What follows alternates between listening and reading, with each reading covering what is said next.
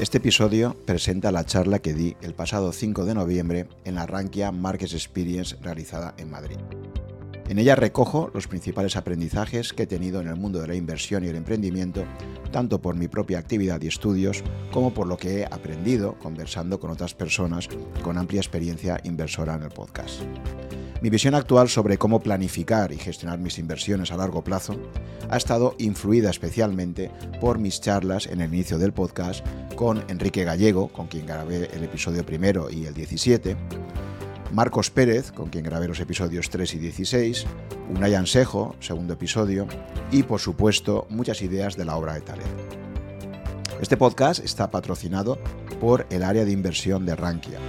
En nuestra comunidad financiera podrás encontrar información muy útil, por ejemplo, cómo crear tu propia cartera de inversión indexada paso a paso, una comparativa para conocer los mejores robo-advisors o gestores automatizados, o cuál puede ser el mejor broker para comprar ETFs si te quieres indexar al mundo. Antes de dejarte con la charla, quiero avisarte que me tocó hablar en el Teatro Goya Multiespacio de Madrid, en una impresionante sala con 500 asientos y una enorme pantalla detrás. Puedes ver el vídeo de la presentación en mi canal de YouTube, de hecho. Por ello, mi tono es más agresivo y animado de lo que es habitual en las conversaciones que mantengo en este podcast. Cada entorno requiere lo suyo para conseguir comunicar con efectividad. Hablar a un auditorio con cientos de personas es muy diferente de mantener una conversación sosegada. Y hecho este aviso, te dejo con mis aprendizajes de una vida invirtiendo. Espero que te resulten de utilidad. Mis aprendizajes eh, se amplían mucho en el tiempo, ya llevo 30 eh, años básicamente pues, sabiendo lo que es tener que invertir a partir de un trabajo que realizas, generando un pequeño ahorro que poco a poco con el tiempo pues, se va haciendo más, más grande y combinando, por un lado, pues lo que es el mundo de la academia, lo que es la investigación con rigor eh, y todo lo que está relacionado con esto, con ese mundo que muchas veces se queda en, una torre de marfil. Y por otro lado, algo muy raro, desgraciadamente, en la Universidad Española, que ojalá esto creo que está cambiando, pero, pero está costando mucho, y es combinar ese mundo académico con el mundo empresarial, con el mundo de emprendedor. Esto eh, en Estados Unidos, desde luego, lo tienen clarísimo, en universidades como Stanford o el MIT eh, pues gracias a la gente que ha pasado por ahí con esa visión emprendedora, han generado eh, miles de empresas, algunas de ellas eh, conocidísimas. Y, yo creo que, bueno, pues ahí fui un poco pionero, fui uno de los primeros que, en particular en la Universidad de Valencia, pues decidimos dar ese paso, decir, oye, además de estar en la universidad, me gustaría poder contribuir a crear proyectos que al final pues, han sido el que estamos hoy aquí. Esto al final es el resultado de, de uno de esos proyectos. Eh, por resumiros mucho la, situación, en el año 2000, a principios del año 2000, eh, decido junto con Miguel lanzar la consultora Emergia. Era un momento donde las .com estaban de moda y dentro de esa moda, pues de repente dije, tuve esa intuición de, oye, aquí hay que estar en este sector y vamos a lanzarnos a por él. Nos lanzamos de una forma casi ciega, mm, visto en retrospectiva podría pensarse que es una locura, pero va a surgir algo interesante y es algo en lo que os insistiré. Y es que en la vida siempre hay que buscar opcionalidad, siempre tienes que buscar oportunidades oportunidades que, como ahora veremos, es importante que se hagan de una forma racional. Entonces, lanzamos una pequeña consultora web y, eh, como ahora comentaré, muy rápidamente pues, nos encontramos con la realidad del mercado y fue que a los pocos meses de empezar pues, llegó la crisis de las .com y esto provocó que eh, tuviéramos que pivotar rápidamente nuestro modelo de negocio. La cuestión es que eh, posteriormente lanzamos la web de berema.com, que es la líder internacional en, toda la materia de vinos y gastronomía, y ya Rankia, que en el año 2003, viendo el éxito de, de lo que era Berema, pues decidimos aplicarlo al sector financiero. Ya desde el año 2007 decidimos que no queríamos seguir con la consultoría que manteníamos en Emergia y pasamos a desarrollar únicamente estos dos proyectos propios, el, de, el de Berema y el de Rankia. Bien, entonces lo que voy a hacer ahora es, hecha esta pequeña presentación, eh, contaros en primera persona cuáles son los principales aprendizajes que he obtenido, aprendizajes que, como os decía en el podcast, de alguna forma son refrendados también con personas que tienen mucha experiencia operando, y que creo que son fundamentales para cualquiera de vosotros que se plantee invertir a largo plazo. Eh, por resumirlo mucho, básicamente voy a plantear eh, estos puntos. Entonces, primero que nada voy a hablar de algo que ha comentado Enrique Roca también, y es el coste de oportunidad de tu tiempo. El tiempo que destinemos a invertir en inversiones financieras va a ser un tiempo que vas a quitar de tu trabajo ordinario. En segundo lugar, vamos a ver crisis y errores como oportunidades. Siempre esta, esta eh, idea tan de la filosofía oriental de no veas una crisis como simplemente algo negativo, sino como una gran oportunidad de cambio. En tercer lugar, hablaremos de algo esencial, que no voy a destinarle muchísimo tiempo, pero que para mí es el nudo gordiano del mundo de la inversión, y es cómo vemos el mundo.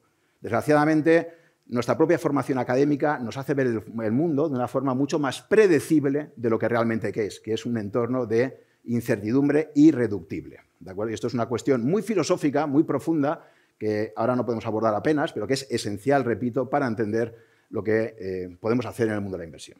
A continuación, y como derivada práctica de esto, porque claro, uno puede filosofar mucho y decir, vale, muy bien, me, has convencido, me, me encanta, guay, pero ¿ahora qué hago? Entonces, como derivada de todo eso, pues he llegado al convencimiento, y esto ha sido bastante reciente, la verdad, o sea, me ha costado muchísimo, precisamente por, esa hipoteca que tenemos, por esa carga pesada que tenemos de racionalidad arrastrada a lo largo de, toda una educación académica, eh, he llegado al, convencimiento, efectivamente, de que eh, es muy, muy, muy, muy difícil batir a largo plazo, repito, a largo plazo, nadie invierte, creo yo, a, un plazo de los próximos... Aquí se ha hablado mucho de qué va a hacer este año el oro, qué va a hacer el año que viene las bolsas, qué va a hacer el petróleo, qué va a hacer el dólar, pero realmente nosotros no estamos invirtiendo para ganar dinero a un año o a dos. Estamos, ganando, estamos invirtiendo en un periodo temporal, presumo, bastante largo en general.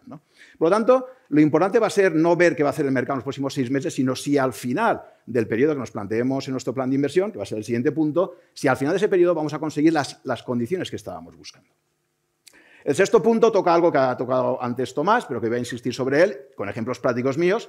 Tú eres tu peor enemigo a la hora de invertir, ¿de acuerdo? Tengámoslo claro, somos, como comentaba Tomás, máquinas, o sea, somos el resultado de una evolución de miles de años en un entorno completamente diferente al que tenemos ahora. Nuestro cerebro, ese sistema 1 y 2 que, que, tanto ha estudiado Kahneman, por ejemplo, pues claramente es un sistema que está adaptado a lo que eran las condiciones de supervivencia de hace miles de años y que ahora, en el entorno actual, pues no se adapta tan bien. Por lo tanto, hay que ser primero conscientes de ello y, en segundo lugar, y como ha dicho antes también Tomás, no solamente basta con saber que tú eres tu peor enemigo, la siguiente cuestión es, vale, ¿y qué hago para que yo mismo no me boicotee, para que yo mismo no me hackee? Entonces, os voy a dar algunos truquillos, cada uno tendrá que buscarse los suyos, y aún así con trucos y con todo, ya os digo que va a ser dificilísimo que podáis, eh, digamos, eh, evitar que muchísimas veces vosotros mismos estéis completamente hackeados por vuestras emociones. Ese es uno de los problemas más gordos que hay. Como decía antes Tomás perfectamente, tú puedes tener muy claro que es un efecto óptico lo del de, planeta eh, en Marte, esa imagen, pero aún así la sigues viendo. Y tienes que ser consciente de que la estás viendo, ¿de acuerdo?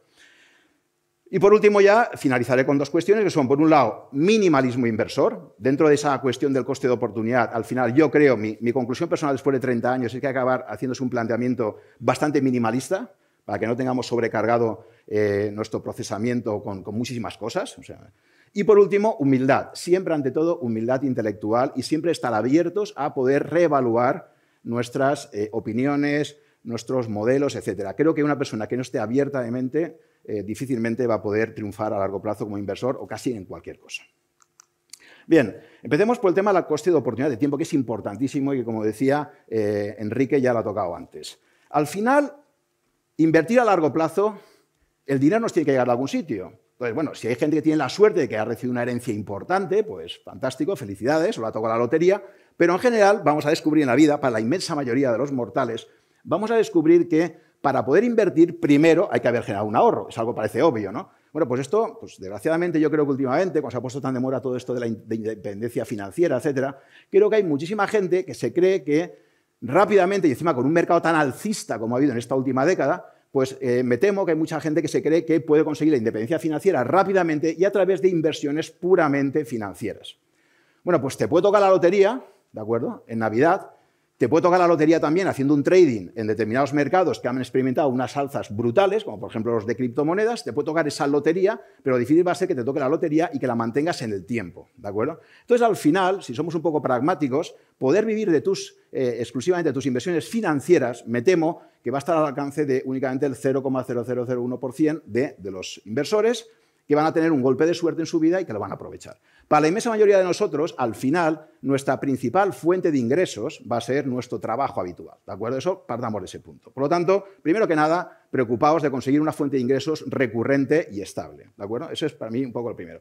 Además de eso, que os voy a recomendar, un poco, y siempre lo voy a contar desde mi experiencia. Yo aquí no toco de oídas, toco de lo que he hecho yo. En segundo lugar, creo que es fundamental que siempre nos busquemos una segunda oportunidad para poder traer ingresos adicionales a casa a través de explorar pasiones, intereses, etc. Es decir, hay que probar cosas, ¿de acuerdo? Si no te expones, no consigues resultados. Si te paras todo el día simplemente pensando lo que podrías hacer, a mí cuando me preguntan en, mentoring, ¿qué consejo darías a tu yo de hace 20 años? Esta típica pregunta, ¿no? A tu yo, pues básicamente sería haber hecho más cosas, haber estado menos tiempo dándole vueltas a si hago esto que yo y haber actuado directamente, ¿de acuerdo? Porque cuando actúas, seguro que te equivocas, pero esa interacción te va a dar nuevas pistas. Por lo tanto, creo que a nuestro trabajo principal hay que intentar siempre sumarle exploraciones de oportunidades de ingresos adicionales, siempre vinculadas a algo que realmente nos interese, nos apasione.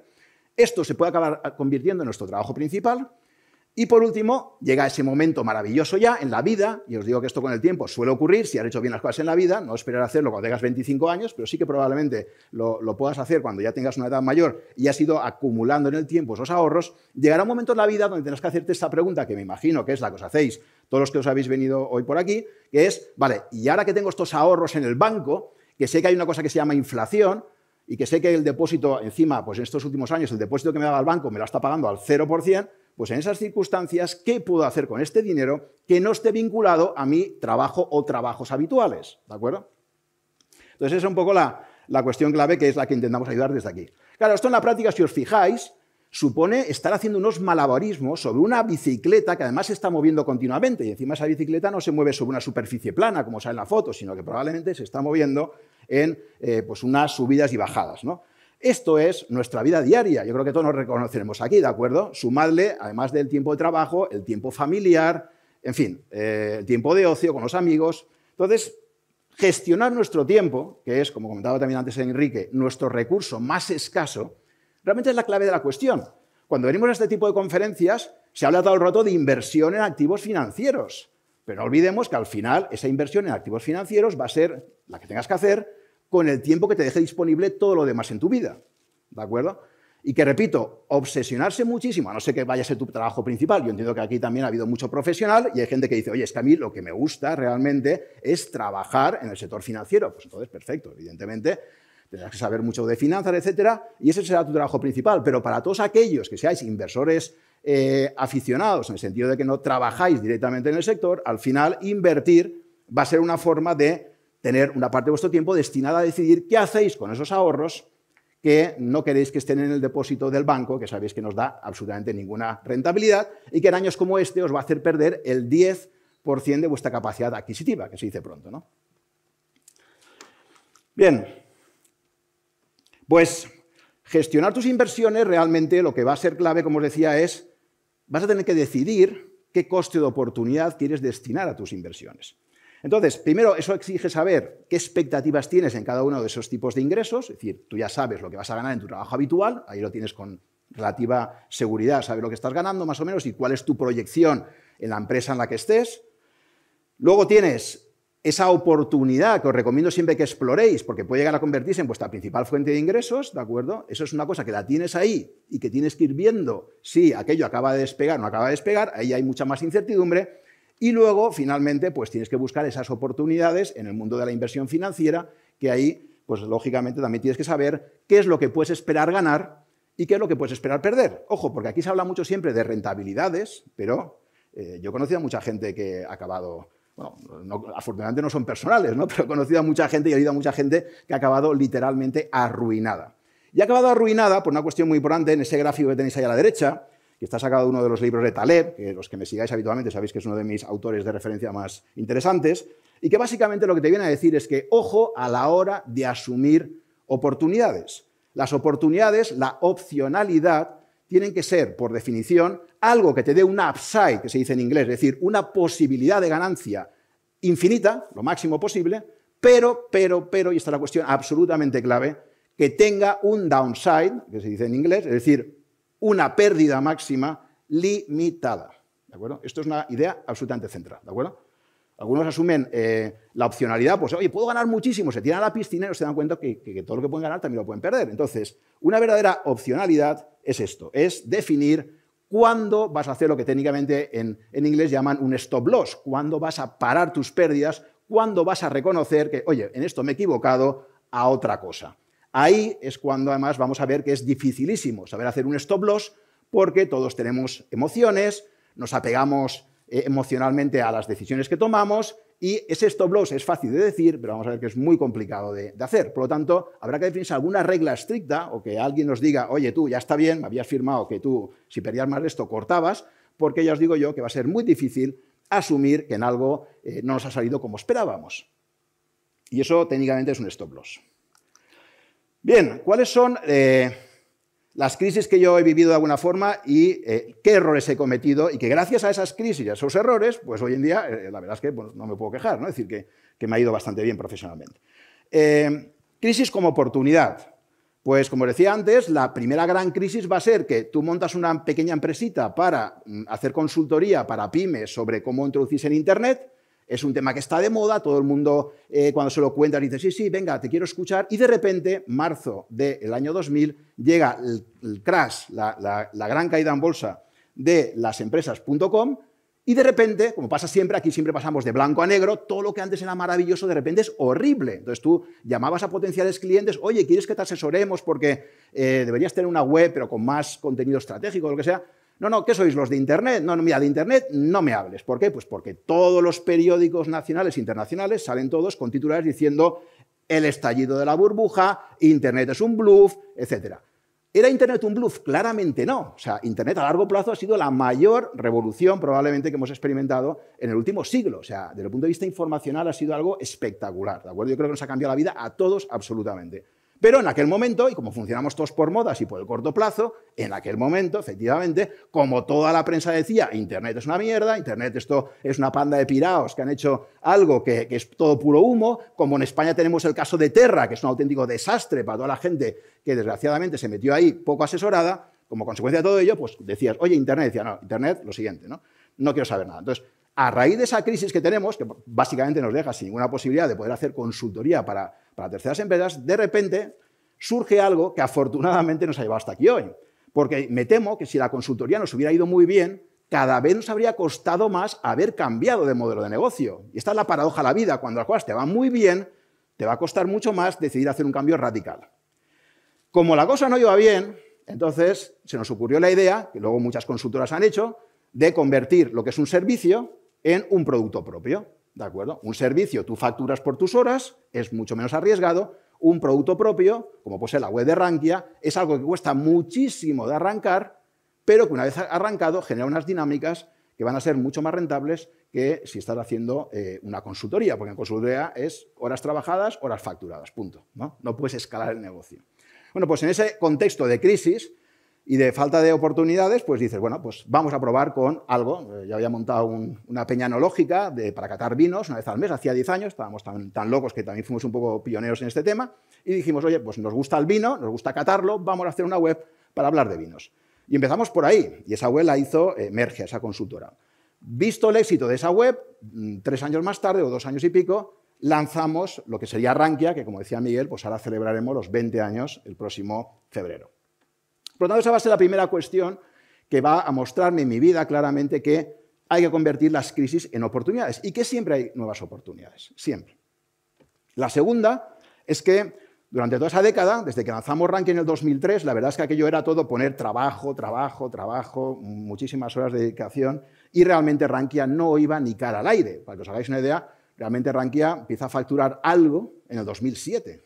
¿de acuerdo? Algo. Hasta entonces básicamente es una ONG, o sea, es una web que mantenemos ahí como un proyecto lateral de lo que era la consultoría y donde, bueno, pues eso, con esta vocación que teníamos, no había business plan, no había nada, simplemente nacemos con la idea de decir, oye, vamos a ayudar a la gente a que se informe mejor sobre los mercados financieros, que esto es una cosa muy opaca, muy rara, muy extraña.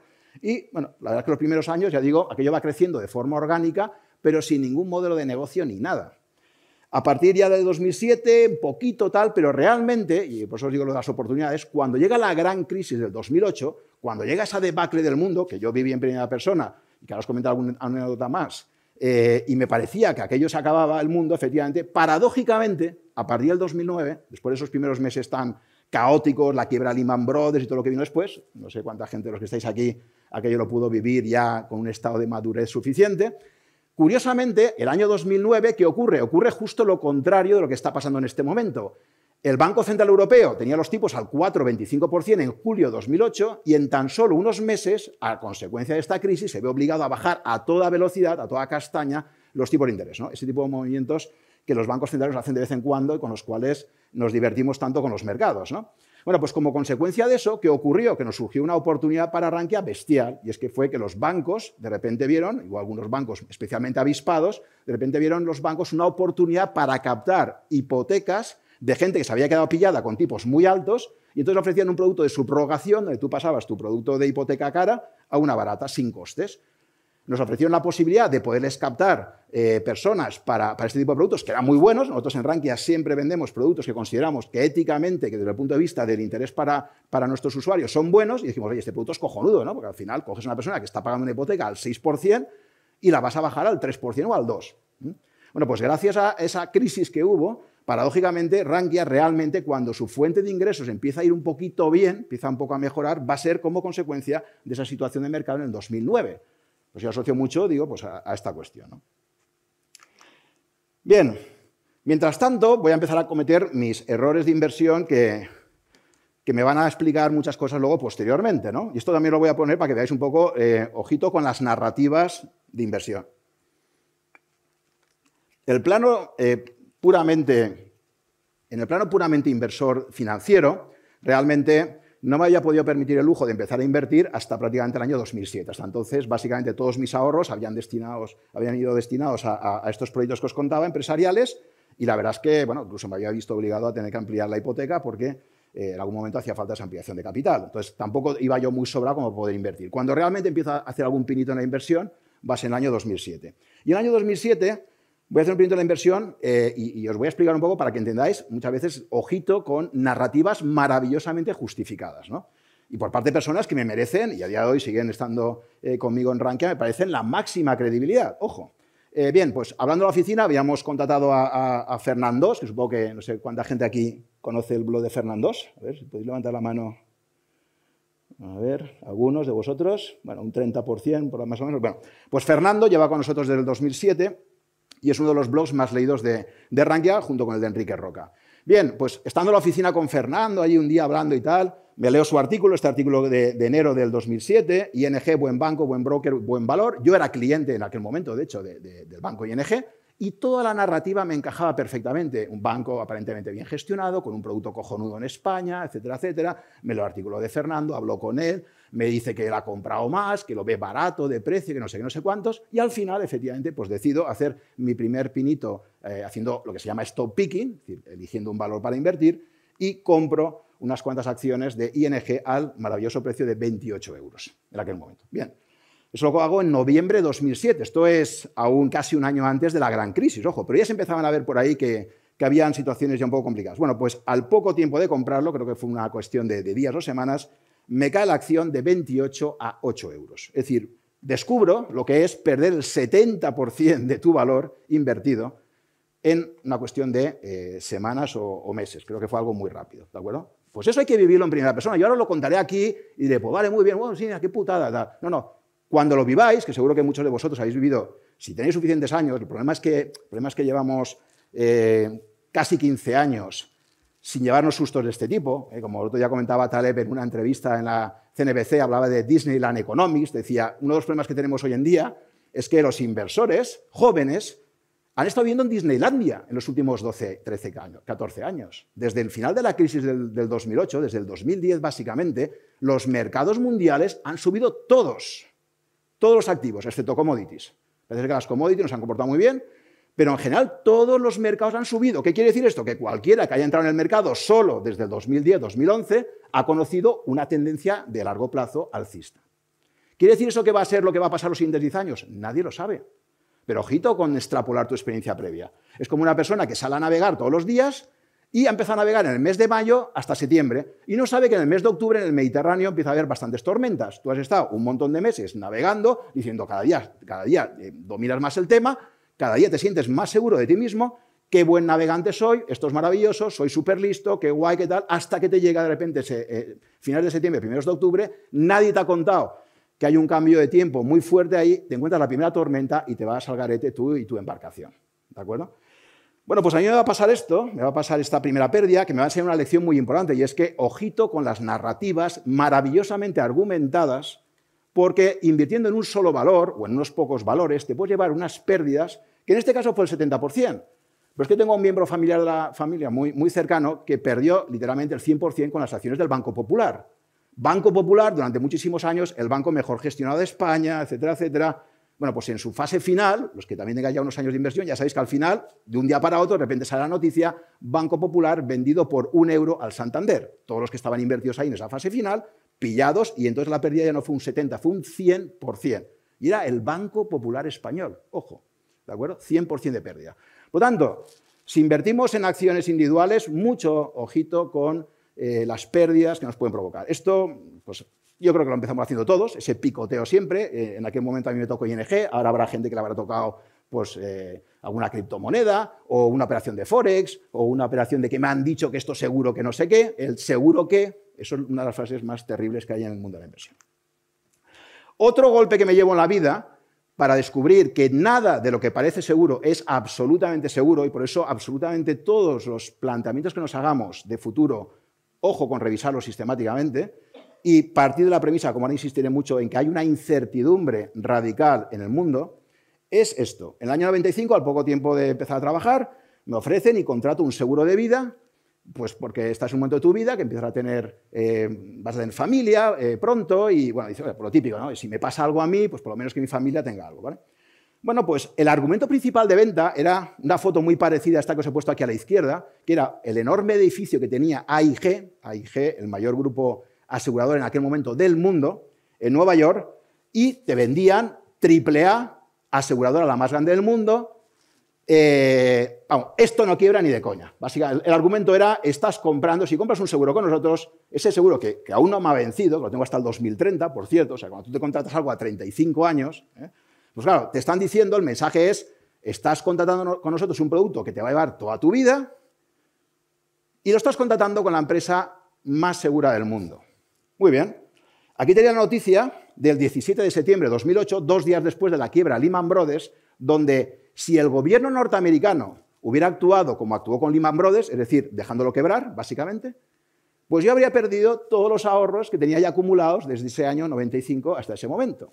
¿De acuerdo? Esa empresa que parecía que era irrompible, que era absolutamente imposible que tuviera eh, una posibilidad de quiebra, como podéis ver en ese titular, Estados Unidos, el gobierno norteamericano, en ese caso, afortunadamente para mí, para todos los que estábamos en AIG, considera que hay un riesgo sistémico muy grande, han visto el desastre que han montado permitiendo que quebrara eh, Lehman Brothers y rápidamente acuden al rescate y gracias a eso, pues a día de hoy sigo teniendo ese seguro de vida, porque si no, pues si una empresa quiebra, pues se siente. Oiga, es que yo pagué, pues muy bien, pues haber elegido mejor la empresa.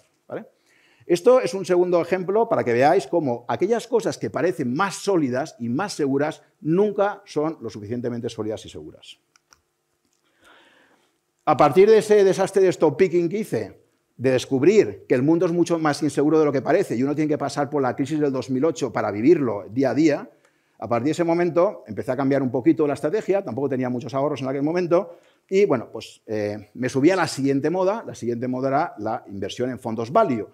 Como sabéis, si había algún fondo de inversión que sistemáticamente batía los índices españoles, ojo, los índices españoles o en su caso europeos, era Bestinver. Si conocéis el estudio de Pablo Fernández, ¿de acuerdo? Todos los años sabéis que hay un profesor del IES que saca un estudio donde compara, y ojalá hubiera más estudios de este tipo, ahora os pondré un ejemplo del, del Despiva, eh, este profesor lo que hace todos los años es recordarnos, en el contexto español, lo dificilísimo que es batir al mercado en los fondos de inversión y los planes de pensiones que hay en España, ¿eh? porque se dedica solo a España. Si hiciera el resto del mundo, pues para eso está espiva. Bueno, pues yo, viendo esa trayectoria, ya, ya estaba leyendo en aquella época y me había admirado muchísimo Warren Buffett, el que le dado el nombre a esta sala. Bueno, descubrir a Buffett para mí fue algo maravilloso. Me empecé a leer todas sus cartas a los accionistas, las tenía todas impresas, me, capturó a nivel intelectual muchísimo.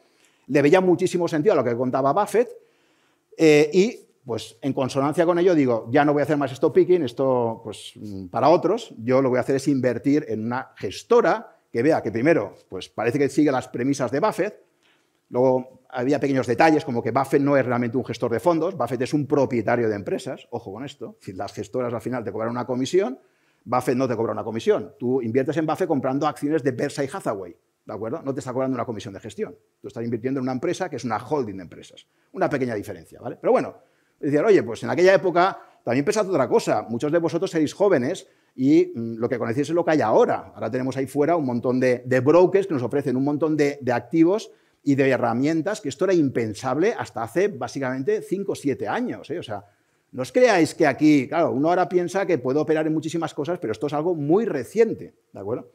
Entonces, en aquella época, por ejemplo, pues muy pocos eh, instrumentos de indexación existían en España, los fondos estaban todos, siguen estando controlados por los bancos, eh, comisiones elevadísimas, etc. El, sufrido inversor español pues, tenía que vivir en un mercado aún eh, poco desarrollado comparado con otros.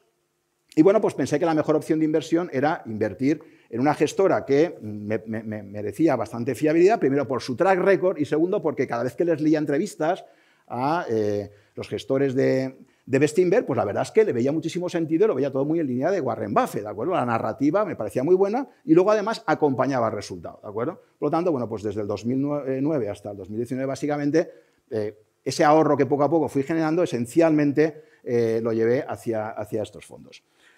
Bien, básicamente, ¿qué estaba haciendo? Visto ahora en retrospectiva, cuando he tenido que hacer un poco esa reflexión, ¿qué estaba haciendo? Pues básicamente lo que estaba haciendo era un criterio de selección de activos basado en rentabilidades pasadas como esta gestora ha ido bien durante los años anteriores, como el estudio de Pablo Fernández, además me dice que no es de un año ni de dos, sino que durante bastantes años parece que bate sistemáticamente al mercado, pues, pues va a ser una buena, inversión.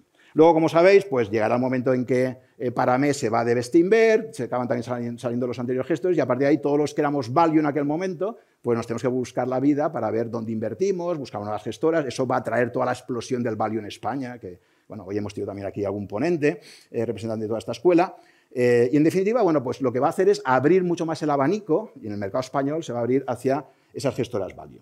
Pero al final, si os fijáis, básicamente el argumento es narrativa, sigue en el estilo de Warren Buffett, Warren Buffett ha triunfado, igual a éxito seguro. Y segundo, track record. No solamente es que la narrativa parece que me gusta, es que además el track record está ahí. ¿De acuerdo? En realidad estaba asumiendo un nivel de riesgos excesivo visto en retrospectiva. Es decir, estaba apostando a que la fórmula value iba a seguir siendo igual de buena, estaba apostando a que el mercado iba a comportarse igual en el futuro con esta gestora que hasta entonces. Realmente es muy difícil transmitir la sabiduría de operar en los mercados. Eh, Realmente nosotros, al final, yo he visto en retrospectiva, y sobre todo en estos últimos tres años, desde que hago el podcast, eh, he podido coger mucha más perspectiva, la realidad es que mm, esencialmente llego a la conclusión de que los mercados son impredecibles, como ahora comentaré, y que lo que primero tenemos que hacer y menos nos, gusta hacer, porque esto de planificar es una cosa que es muy aburrida y que parece que nunca encontramos tiempo para ello, es mucho más divertido y emocional decir, oye, voy a comprar esto que me han dicho hoy en la Rankia Márquez, que mañana el oro sube, que mañana va a hacer no sé qué. Es, eso es lo que nos pide el cuerpo, ¿no? esa emocionalidad.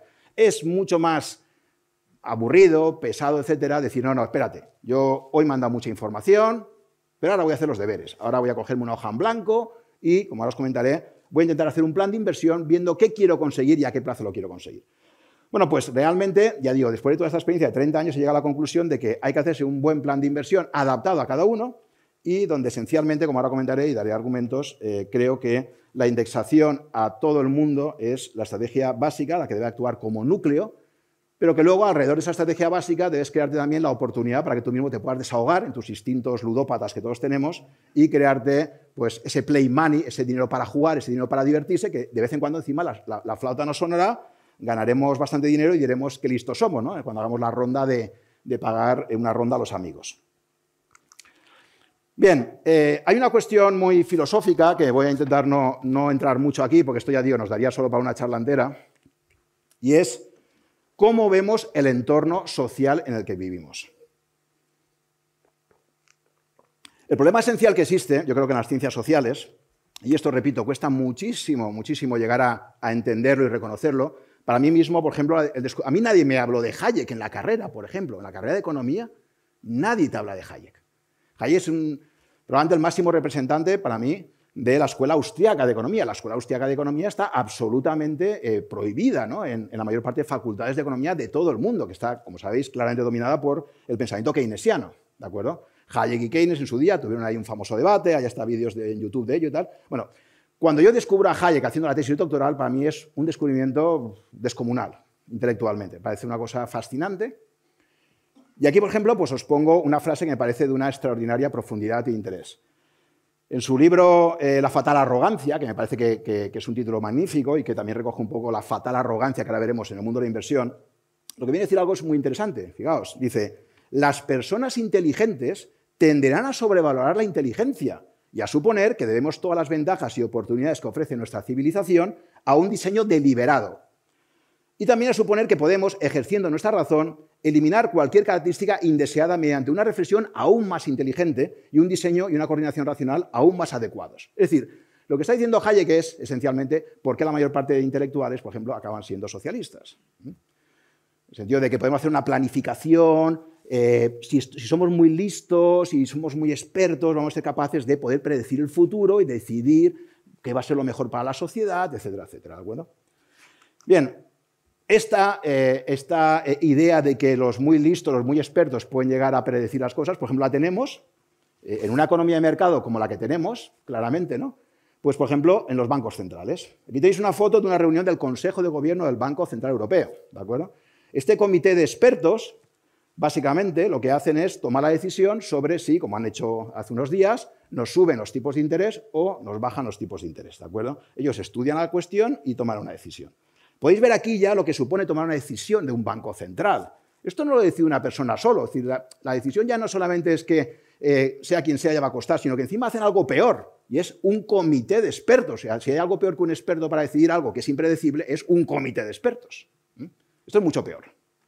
Imaginaos lo que supone decidir, hay 21 votos en juego en el Banco Central Europeo, en, la Fed eh, son 12 votos, ¿de acuerdo? imaginaos lo que es decidir entre todos estos expertos qué es lo que van a hacer a partir de un montón de datos que van cambiando continuamente. Bueno, pues esto es un ejemplo de planificación centralizada, es decir, esto es como una forma de comunismo.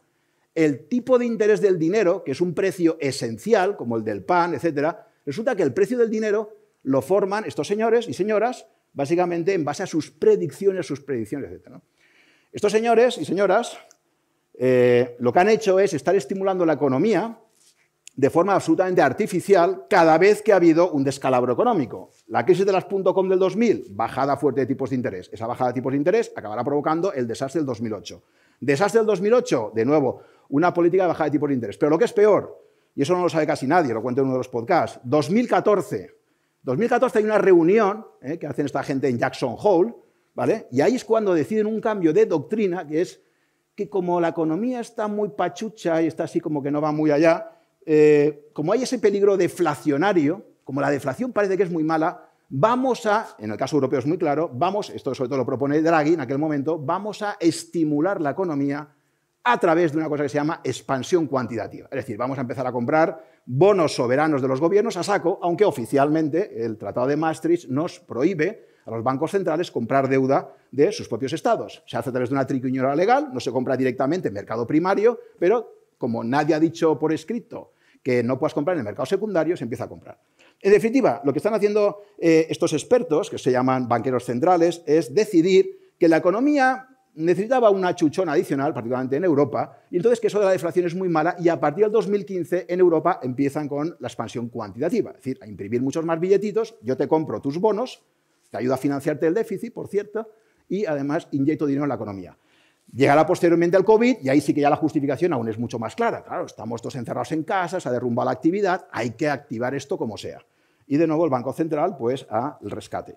¿Qué ha ocurrido? Yo creo que esta viñeta es muy ilustrativa de cómo la Reserva Federal, en, este, en esta foto, o el Banco Central, todos al final hacen lo mismo, básicamente, lo que provoca es que los mercados estén absolutamente manipulados, que sean como unos enfermos que están conectados a una máquina de diálisis que en el momento que el Banco Central desconecta esa máquina, los mercados se hunden. Estamos probablemente con el nivel de manipulación de los mercados más grande de toda la historia de la humanidad. Antes Marta hablaba de la deuda que tenemos, etc. Entonces, deuda elevadísima, bancos centrales que deberían ser independientes, pero que muchas veces están más al servicio de financiar a los gobiernos que de mantener lo único que se les tendría que pagar. En Europa es mantener la, eh, la inflación en el 2% ahí tenéis un par de podcasts, el 59 y el 60, donde explico esto en detalle y que os invito a ver si queréis profundizar en esta cuestión de las políticas monetarias, por qué se hacen y por qué no están cumpliendo lo que deberían haber cumplido. Bien, otra idea importantísima, y es esta cuestión que os decía de eh, por qué el entorno realmente es impredecible. Hay un libro eh, muy interesante que os recomiendo que leáis, está traducido al español, aunque como todas las traducciones al final pues, a veces mete bastante la pata, de un tal Michael Mabusin, La ecuación del éxito, no sé si alguien lo ha leído, podéis levantar la mano, ¿quién, quién lo conoce por lo menos? ¿Alguien?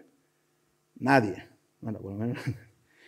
Bueno, pues este libro es muy interesante. Fíjate que hoy, hemos tenido una charla donde ha participado el entrenador del Sevilla, hemos hablado de, de deporte. Entonces, en este libro, La ecuación del éxito, eh, si os fijáis en el subtítulo, dice, descubre la proporción que existe entre habilidad y suerte, tanto en los negocios, las inversiones, como en los deportes. ¿de acuerdo? Este señor lo que hace es un, profesor norteamericano, investigar con, mucha, eh, con mucho rigor qué parte tenemos, esta pregunta que todos nos hacemos, de cuando yo tengo un resultado en algo, a medio plazo, de qué parte hay de suerte y qué parte hay realmente de talento. ¿no?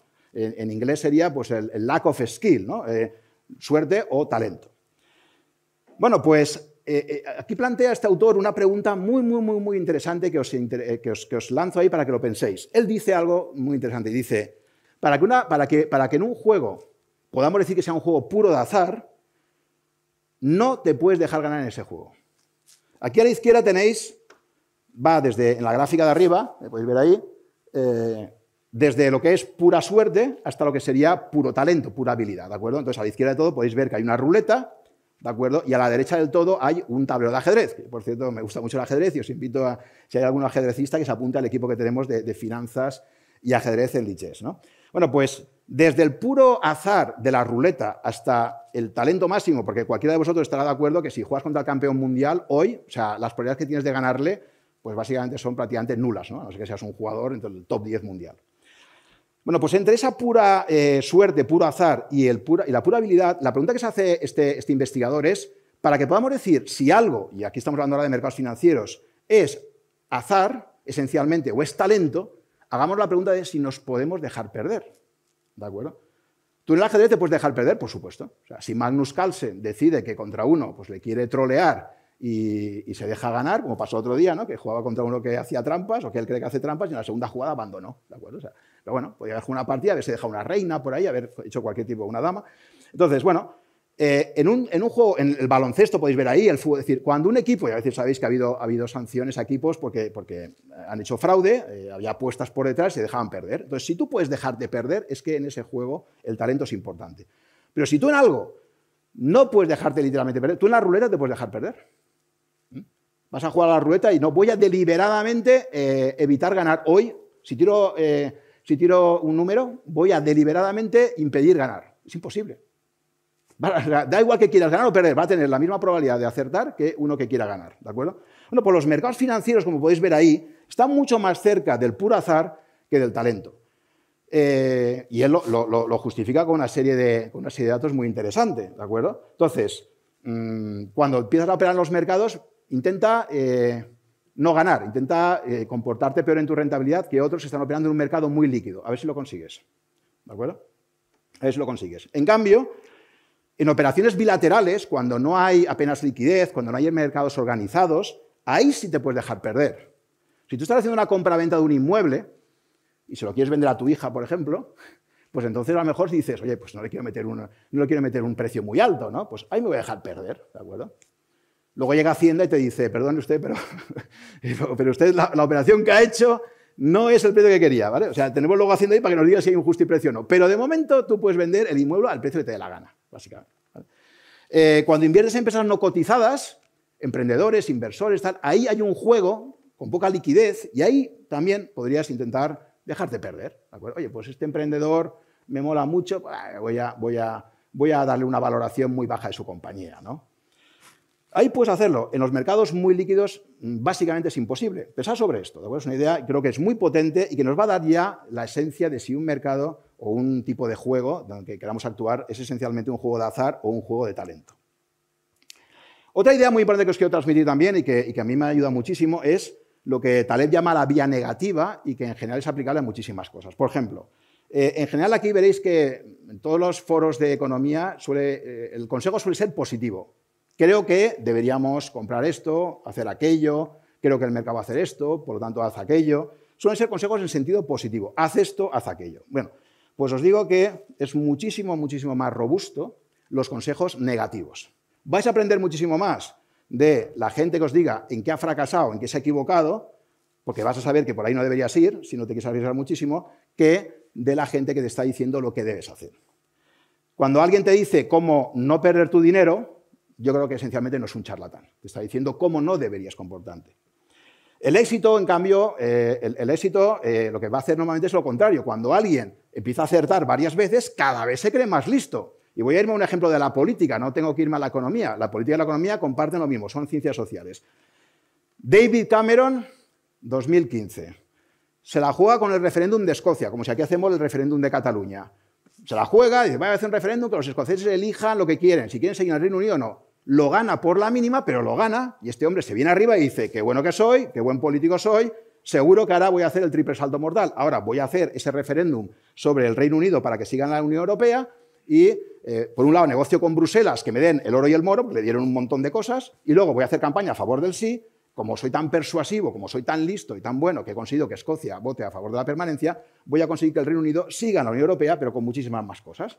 Bueno, pues lo hace y como todos sabemos, Brexit. ¿vale? Por la mínima, por sorpresa, esa noche la gente que estaba en los mercados sabe lo que pasó, pero al final el Reino Unido se ha salido de la Unión Europea. Bueno, pues el típico ejemplo del exceso de confianza que te da tu propio éxito. A medida que vas triunfando, cada vez te lo crees más. Un sesgo clarísimo. Por lo tanto, al final, ojito con eh, cualquier tipo de mm, acciones que nos puedan perjudicar. Los consejos negativos son muy importantes. Mi principal consejo negativo es no os endeudéis, no asumáis deuda, ¿de acuerdo? Si hay una forma de ver empresas que han quebrado y gente que se ha arruinado, esencialmente es, esto lo tengo tan claro que me voy al banco y pido un préstamo, ¿de acuerdo? El endeudamiento, el apalancamiento es la forma más habitual de acabar arruinado. Así de claro. Yo no he visto ninguna empresa que tenga tesorería suficiente, que no tenga un, que tenga un balance saneado y que haya acabado quebrando. Sí que he visto muchas empresas o muchos fondos de inversión o muchos inversores que se han creído tanto su estrategia inversora que al final han acabado quebrando. Otra, cosa, otra forma de vía negativa, bueno, pues ahí ya la tenemos con Jeff Bezos, me parece uno de los eh, gestores más sagaces e inteligentes del mundo, ¿no? Cuando le preguntaron a Bezos, oiga, ¿usted cómo ve a Amazon dentro de cinco años? Él dice, yo no sé lo que va a hacer Amazon en cinco años. Lo que sí que sé es lo que no va a cambiar. Céntrate en lo que no va a cambiar y seguro que aciertas. ¿Y qué no va a cambiar? Los clientes quieren siempre precios bajos, los clientes quieren que los productos se entreguen lo antes posible y los clientes quieren la máxima gama de productos. Si yo centro a Amazon en esas tres cosas, precios bajos, entregas rápidas y máxima gama de productos, seguro, seguro, seguro que no me equivoco. Y efectivamente, y es en lo que insiste continuamente Amazon. ¿Y qué podemos decir en el mundo de las inversiones que seguro que no va a cambiar? Pues lo que no va a cambiar es que si un gestor te cobra más dinero que otro, ya de entrada es más caro. Luego lo hará mejor o peor, pero ya de entrada, más comisiones igual a menos rentabilidad. Esto parece de perogrullo, ¿verdad? Pero no se lo suelo olvidar. Entonces, en principio y en final, lo que está claro es que si tú vas a invertir a largo plazo, cuanto más comisiones pagues por cualquier instrumento de inversión, al final a largo plazo esa comisión, como ocurre con la inflación, se te va a ir comiendo buena parte de tus ganancias. Y eso no va a cambiar ahora ni en el 2050. Segundo, ¿qué no va a cambiar tampoco? Cuanto más te diversifiques de forma global, más vas a capturar las oportunidades del mundo. Del mundo. ¿De acuerdo? Y ahora os pondré un ejemplo de esto. Por último, incentivos. Otra cosa también muy importante.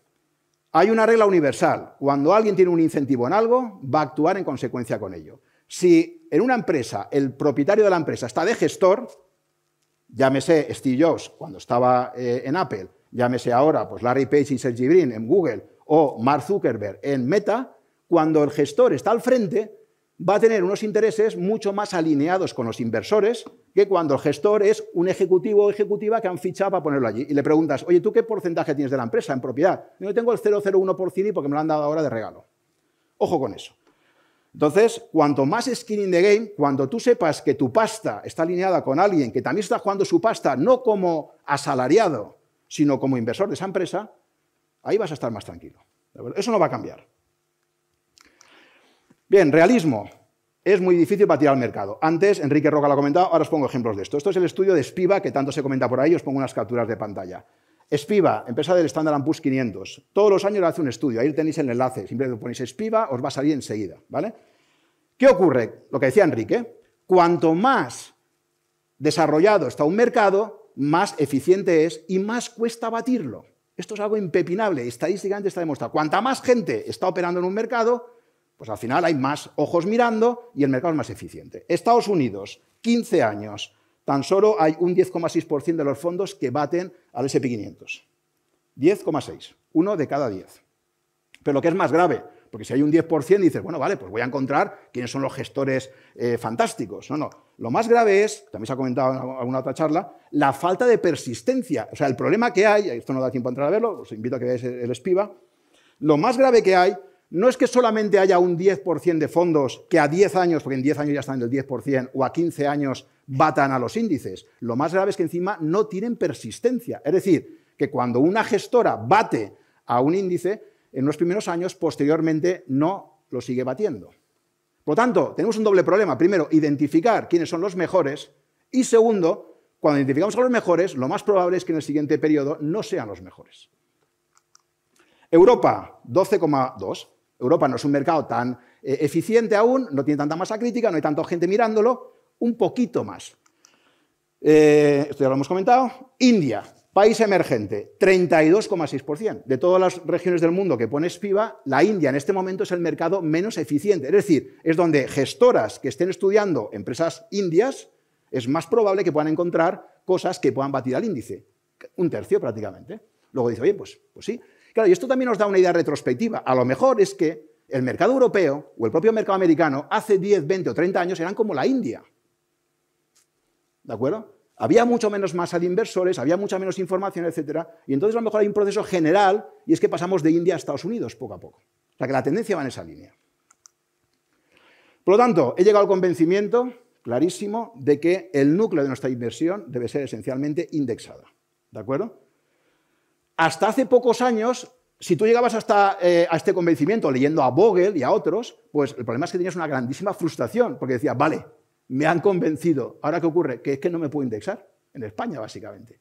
Que es uno de los grandes problemas que hemos tenido. Hay muchísima gente en España que se ha quemado con la bolsa porque hasta no hace tantos años, hasta principios del 2000, pues cuando tú decías de invertir en bolsa era hablar todo el rato del IBEX 35 o algunos chicharros de los mercados adicionales. Entonces, claro, ha cambiado algo muy importante y es que además de que los mercados se están haciendo cada vez más eficientes, además los inversores españoles o los inversores de todo el mundo en general pueden acceder ahora cada vez más a formas de inversión en índices que hasta hace unos años simplemente no se podían.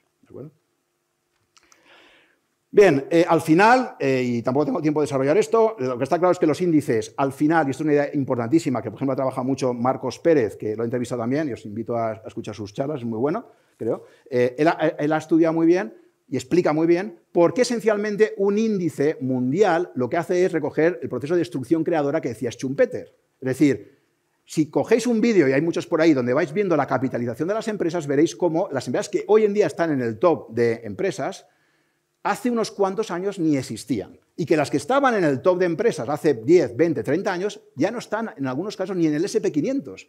Se han caído de ahí. Es decir, hay un proceso casi biológico por el cual emergen nuevas empresas, llegan a lo más alto y las empresas que antes dominaban el mercado van desapareciendo. Bueno, pues lo bueno que tienen los índices, primero, es que no pueden quebrar, por definición, no pueden quebrar, y encima van a ir recogiendo el resultado de toda esa evolución que va a hacer que Apple ahora sea la más cotizada del mundo y que Nokia en este momento, pues no se sepa dónde estaba. Imaginaos dónde estaba Nokia y Apple hace 12 años. ¿De acuerdo? Por ejemplo. Una idea muy importante también, hay que indexarse, sí, pero de forma global. Ojo, no empecemos con este tema de, no, yo me indexo, pero solo a España. Catástrofe asegurada. O sea, el que se ha indexado al IBEX 35, le doy el pésame. ¿De acuerdo? Eh, tampoco hay que indexarse al Eurostock 50, ¿de acuerdo? si te indexas a Europa es un poco menos malo que, España, pero no deje de ser malo. Hay que hacer una pregunta muy importante y es, ¿qué habría? Porque claro, el problema que yo también veo en todos estos estudios siempre de rentabilidades es que casi siempre se coge a Estados Unidos. No, es que la bolsa americana desde 1900 hasta ahora, tal. Sí, lo que la bolsa americana ha sido la ganadora de todos los mercados que ha habido desde 1900 eh, hasta ahora. Es decir, estamos eligiendo al ganador. ¿Qué ha pasado con los demás? Entonces hay una pregunta muy interesante eh, que se puede hacer y es, oye, si yo hubiera invertido de forma indexada, de forma absolutamente global, es decir, me compro el mundo entero, porque yo en 1900 no sé si Argentina lo va a hacer bien y Estados Unidos lo va a hacer bien. De hecho, en 1900 Argentina tenía un potencial acojonante. Era un país fantástico, igual que Venezuela en los años 70. Eran los países más ricos del mundo. Entonces, ¿cómo vamos a saber que Argentina va a ir a lo que desgraciadamente ha pasado? ¿Cómo vamos a saber que va a haber una revolución rusa y que Rusia, por lo tanto, el mercado ruso se va a quedar hundido? No, lo sabemos a priori. Bueno, pues en este estudio lo que se hace es, se coge lo que es el peso del mundo en PIB desde 1900 hasta ahora y se llega a la conclusión de que alguien que hubiera invertido de forma totalmente agnóstica, sin tener en cuenta los países, habría conseguido un 5% de rentabilidad global. Oye, pues es muy buena noticia, ¿no? O sea, tú te compras el mundo entero sin saber quién van a ser los ganadores y a 100 años vista, esto siempre es todo mm, hacia atrás, es decir, esto no garantiza que pase en el futuro, por supuesto, pero lo que te está diciendo es que si realmente te indexas de forma global, a largo plazo, probablemente lo vas a hacer menos malo que en otras estrategias. A partir de ahí tenéis que definir un plan de, inversión, que ahora no es el momento de hacerlo, pero primera pregunta, oye, plántate a cuántos años quieres invertir. Hay gente que esto no se lo plantea, no es lo mismo invertir a seis meses o invertir para Navidad, para ver si les paga las, copas a, los cuñados, como comentaba alguien antes por ahí, o invertir hasta tu jubilación, o incluso gente ya que tiene una cierta edad, decir, oye, yo ya estoy invirtiendo básicamente para mi familia, ¿no? para mis hijos, para tal. Entonces, primero planteate cuál es tu horizonte temporal. Segundo, sé realista. Tercero, analiza eh, pues, cómo vas a repartir eh, esa inversión entre diferentes clases de activos, ¿no? acciones, bonos, inmobiliario, commodities, criptos, etc. Aquí hay todo un trabajo de planificación que hay que hacer. Y ese plan, repito, puede ser aburrido, puede tal, pero es esencial, ¿de acuerdo? ¿Cuánta gente ha hecho ese plan de inversión a largo plazo? Si pregunto, ¿cuánta gente de vosotros se ha planteado con una hoja en blanco el decir, oye, voy a hacer un plan de un plan de inversión a largo plazo, con estas premisas, yo lo hago para conseguir esto, con qué objetivo, qué quiero conseguir, tal, tal, tal, tal. ¿Cuánta gente puede levantar la mano? ¿Cuánta gente realmente ha hecho este ejercicio? Un 15%. Vale. Ahí lo veis, ¿vale? Entonces, mm, y ese plan también incluye una cosa muy importante, y es cómo voy a actuar cuando el mercado no se comporte como yo me esperaba. ¿Qué voy a hacer cuando salga a navegar en ese barco y de repente venga una tormenta? Esto es muy importante. Bien, pues a partir de ahí hacéis eh, ese plan. Si no lo podéis hacer solos, os recomendaría que lo hagáis con un asesoramiento de alguien que sepa hacerlo, porque esto no es fácil. Es como ir al médico y decir, oye, hazme un plan para que llegue más sano a la jubilación. ¿no? Bueno, pues vamos a ver unas premisas, vamos a ver tal. ¿no? Esto hay que prepararlo. Sobre todo, lo pongo aquí al final, no, y esto es lo más difícil, no cambiéis de opinión a mitad del camino con cada nuevo giro del mercado. ¿de acuerdo? Y yo soy el primero que he caído en esto continuamente. O sea, de repente el COVID y tal, parece que se acaba el mundo, no sé si indexarme es buena estrategia, ahora me tengo que salir, ahora no sé qué, ahora pasa esto, ahora suben los tipos. No cambiéis de opinión. Si creéis que tenéis que reevaluar todo el plan, os paráis, lo hacéis en frío, idealmente en un momento que el mercado no esté en plena turbulencia y hacéis un ejercicio lo más frío posible. Pero no lo hagáis, y esto es lo habitual, no lo hagáis a mitad de la tormenta porque es el peor momento posible. ¿Cómo implementar la indexación? Pues también esto, ya digo, hay mucho por leer, es toda una artesanía que hay que hacer, es decir, esto, vale, dice, vale, sí, me tengo que indexar cómo, pues el cómo, en Rankia, por ejemplo, ayudamos mucho a decir el cómo, ¿no? Hay muchísimos artículos y tal, y luego, por supuesto, bueno, pues ya os buscáis un asesor de confianza o os hacéis vosotros mismos los deberes, que entiendo que la gente que está aquí es la, la, que le gusta hacerse los deberes ella misma, y, a partir de ahí, pues decidís si lo queréis hacer comprando fondos, si queréis comprar ETFs, si lo queréis hacer a través de un gestor automatizado, también llamados robo-advisors, ¿vale? Etcétera. Pero hay que hacer los deberes. Tú eres tu peor enemigo, lo que decía. Mm, por ejemplo, un estudio súper interesante. Nos cuesta no hacer nada. Este es un estudio muy divertido y muy interesante. Reúnen a un grupo de personas eh, en una sala y les dicen, vais a estar 15 minutos sin hacer nada. Ahí tienes un aparatito que si lo tocas te va a hacer una descarga eléctrica. Tú verás. ¿Qué hace la gente? Un 67% de los hombres, todo más curioso por sexos, había más mujeres en la muestra, ojo, eh, había más, si lo veis ahí, la letra es pequeñita, pero un 67% de los hombres acaban apretando el botoncito y reciben descarga, y dicen que es extremadamente desagradable y que jamás repetirían la experiencia, y tan solo un 25% de las mujeres prefieren darse una descarga eléctrica. Es decir, estaban tan aburridos que el tema era, voy a darle ahí, ¿no? Pues eso somos nosotros. O sea, mantener tu aburrimiento de no actuar en los mercados es extremadamente difícil, ¿vale? Extremadamente difícil. Tú eres tu peor enemigo. Tienes ahí dos tipos de interferencias, ¿vale? Las que te pasan en los mercados, las noticias, eh, la app que te dice cuándo te ha caído hoy la cotización de lo que tenías, y luego nosotros mismos, dudas, aburrimiento, impaciencia. ese gran problema que tenemos todos, ¿no? La impaciencia, lo queremos todo para allá. Venga, esto, esto no va como yo me esperaba, tal, ¿no? Eh, una compañía del trabajo, ¿no? Se da de alta en un gestor automatizado y me dice ya a los cuatro días, macho, que estoy perdiendo el 3%. Digo, pero, pero, ¿por qué te has instalado la app, macho? Para empezar, ¿por qué te has instalado la app? Míralo dentro de tres meses, de seis meses, cuanto más lo mires, peor. El dolor de las pérdidas, ¿por qué cuanto más mires lo peor? Está súper estudiado, como comentaba antes Tomás, en Behavioral Finance. tenemos una versión a las pérdidas brutal. Entonces, cada vez que experimentamos una pérdida es un dolor para nosotros, como una descarga eléctrica. Entonces, si tú miras 10 veces al día la cotización, pues hay muchas probabilidades de que tengas 6 o 7 descargas eléctricas. ¿Vale? Entonces, por favor, no mires ni diariamente, ni casi mensualmente, ni trimestralmente. De hecho, ¿sabéis normalmente quién más gana dinero? En la gente que ha, hecho un plan de inversión razonable, los que más han ganado dinero normalmente son los muertos ¿eh? y los que no sabían que tenían ese dinero. O sea, subiendo gente que había fallecido, de repente encuentran ahí una libreta y, joder, macho, no había tocado la pasta, se había muerto. Entonces, como eso es muy difícil, ¿eh? como es muy difícil y es un poco desagradable tenerse que morir para que eso lo hagas bien, ¿eh? trucos para protegerte de ti mismo. ¿Por qué funciona también la vivienda en España? Creo que antes ya se ha dicho la idea, repito la idea. La gran ventaja que tenemos en el mundo de la vivienda, y por lo que yo creo que tiene tantísimo éxito, en países como España, por ejemplo, es que tú no llegas a tu casa todos los días, imaginaos arriba de esa A, donde pone la A, ahí, imaginaos un marcador electrónico que dijera en tiempo real cuánto vale vuestra vivienda por una tasación que se está haciendo en vuestra zona todos los santos días. ¿Os imagináis lo que pasaría? La mala hostia con la que entraréis en vuestra casa. Coño, pero esta semana esto que me costó 200.000, ahora me pone aquí 187.324, pero qué putada es esta, ¿vale? Entonces, la gran suerte que tenemos es que hay muchos activos que no cotizan todos los días. Como decía antes Enrique, cotizar es una maravilla para unas cosas, necesitas liquidar, pero es extraordinariamente desagradable y muy mala para el humano medio, que es el 99%, que desgraciadamente vemos un precio y enseguida decimos, buf, Entonces, esa es la gran suerte que tenemos. Yo por eso creo llegar a la hipótesis de que al final la gente invierte tanto en vivienda por esto. ¿no? ¿Cómo reducir el ruido? Estamos en la sala Buffett, ¿eh? el, abuelo Warren. Bueno, pues mira, esta es la oficina de Warren Buffett. No tiene ahí ordenador, el ordenador lo tiene en casa para jugar al bridge con Bill Gates, ¿vale? Pero en la oficina no tiene ordenador, tiene unas revistas, lee, ¿vale?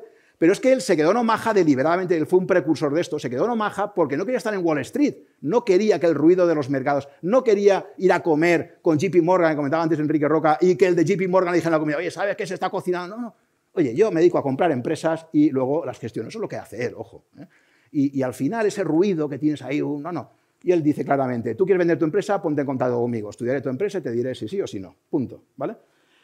Y tiene una cosa también muy interesante, Warren Buffett. Y esto, fíjate, fijaos, sí, Warren Buffett, que es una de las mentes más disciplinadas del mundo, para mí un éxito esencial de Warren Buffett es lo consistente que ha sido siempre. O sea, este tío es, inhumano, ¿no? O sea, es inhumano porque tiene una capacidad de control de emociones brutal. Aún así ha hecho algunas cagadas memorables, ¿no?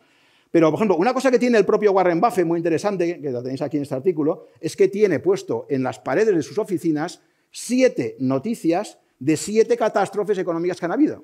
Y se las pone ahí para recordar lo que fue 29, 1907, el 2008, el 87, etcétera, etcétera. Es decir, se recuerda todos los días, y es Warren Buffett, es un tío mm, probablemente el más eh, eh, sagaz del mundo, que de vez en cuando van a pasar cosas muy desagradables y que por lo tanto hay que estar preparados para cualquier escenario. Eso Warren Buffett. Imagina, nosotros teníamos que empapelar toda la casa de este tipo de cosas, ¿no? porque igual algunos acabarían un poco deprimidos. Por lo tanto, como somos animales eh, adaptados para unas circunstancias que no tienen nada que ver con las nuestras, lo que hay que hacer es decir, oye, todos, ese ludópata que llevamos todos dentro, démosle salida.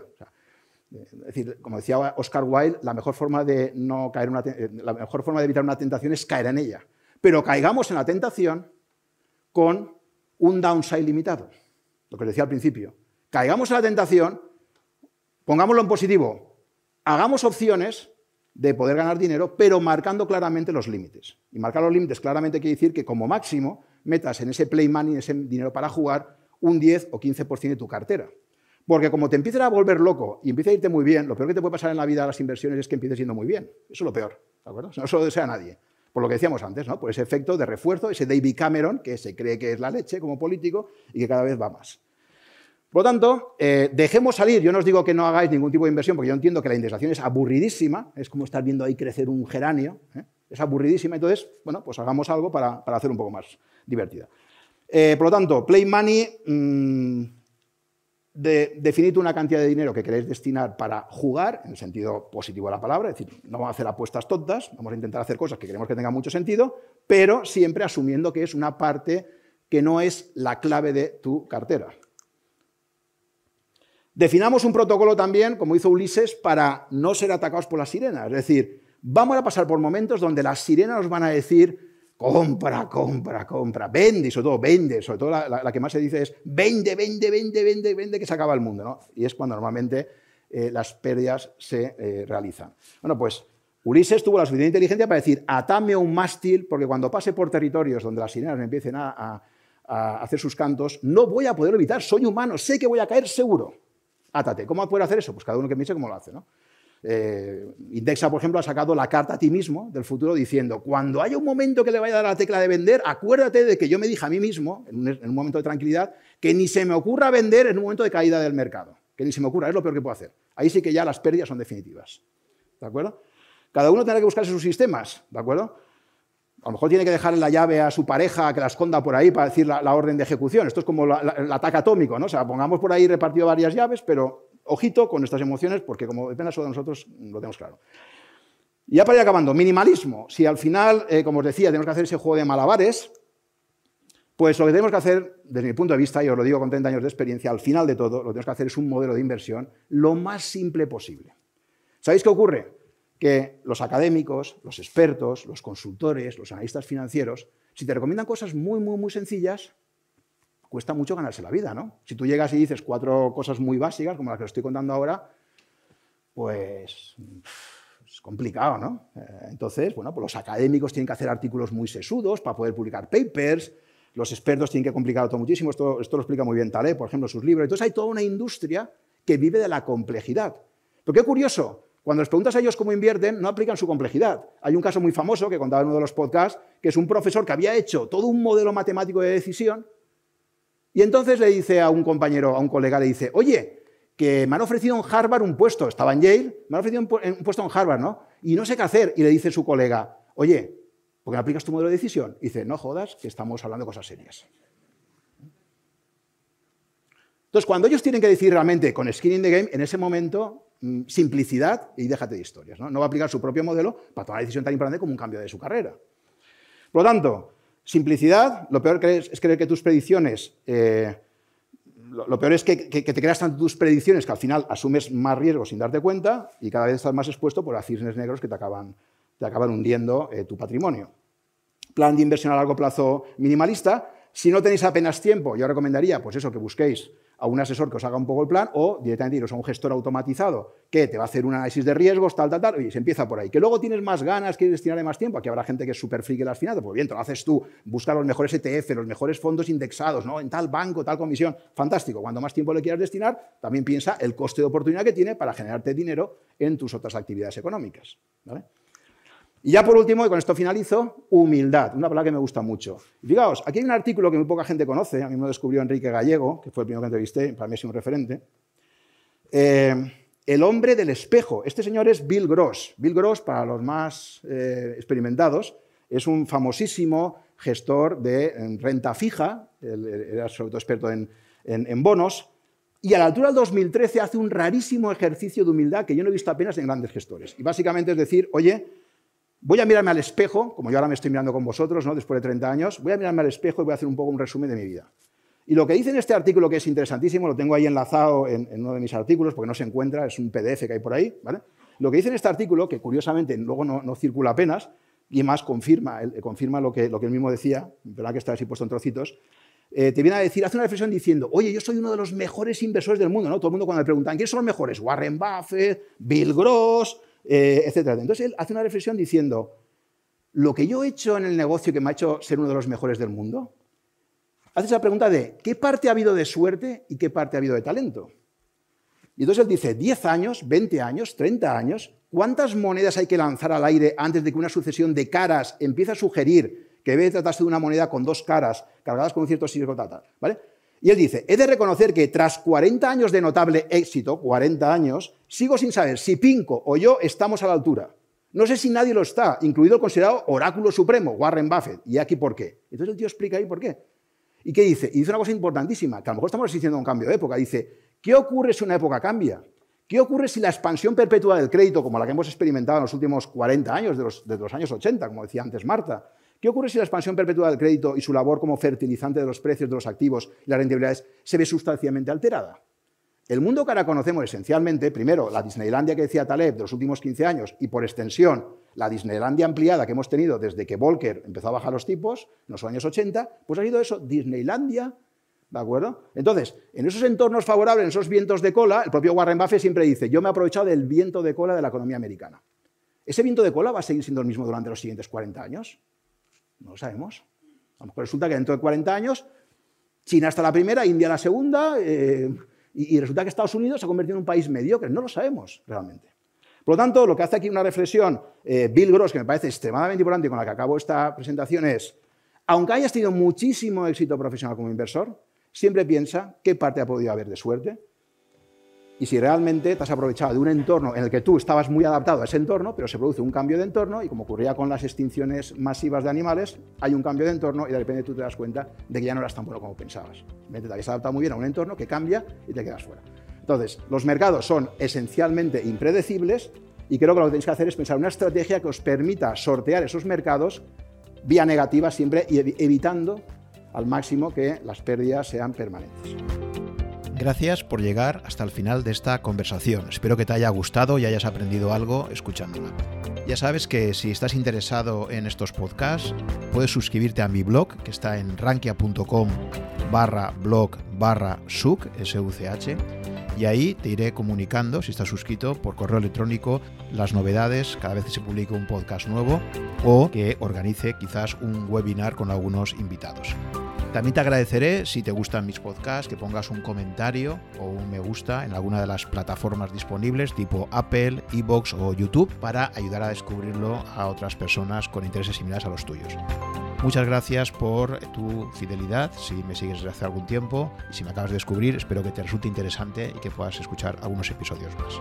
Nos vemos en el próximo capítulo.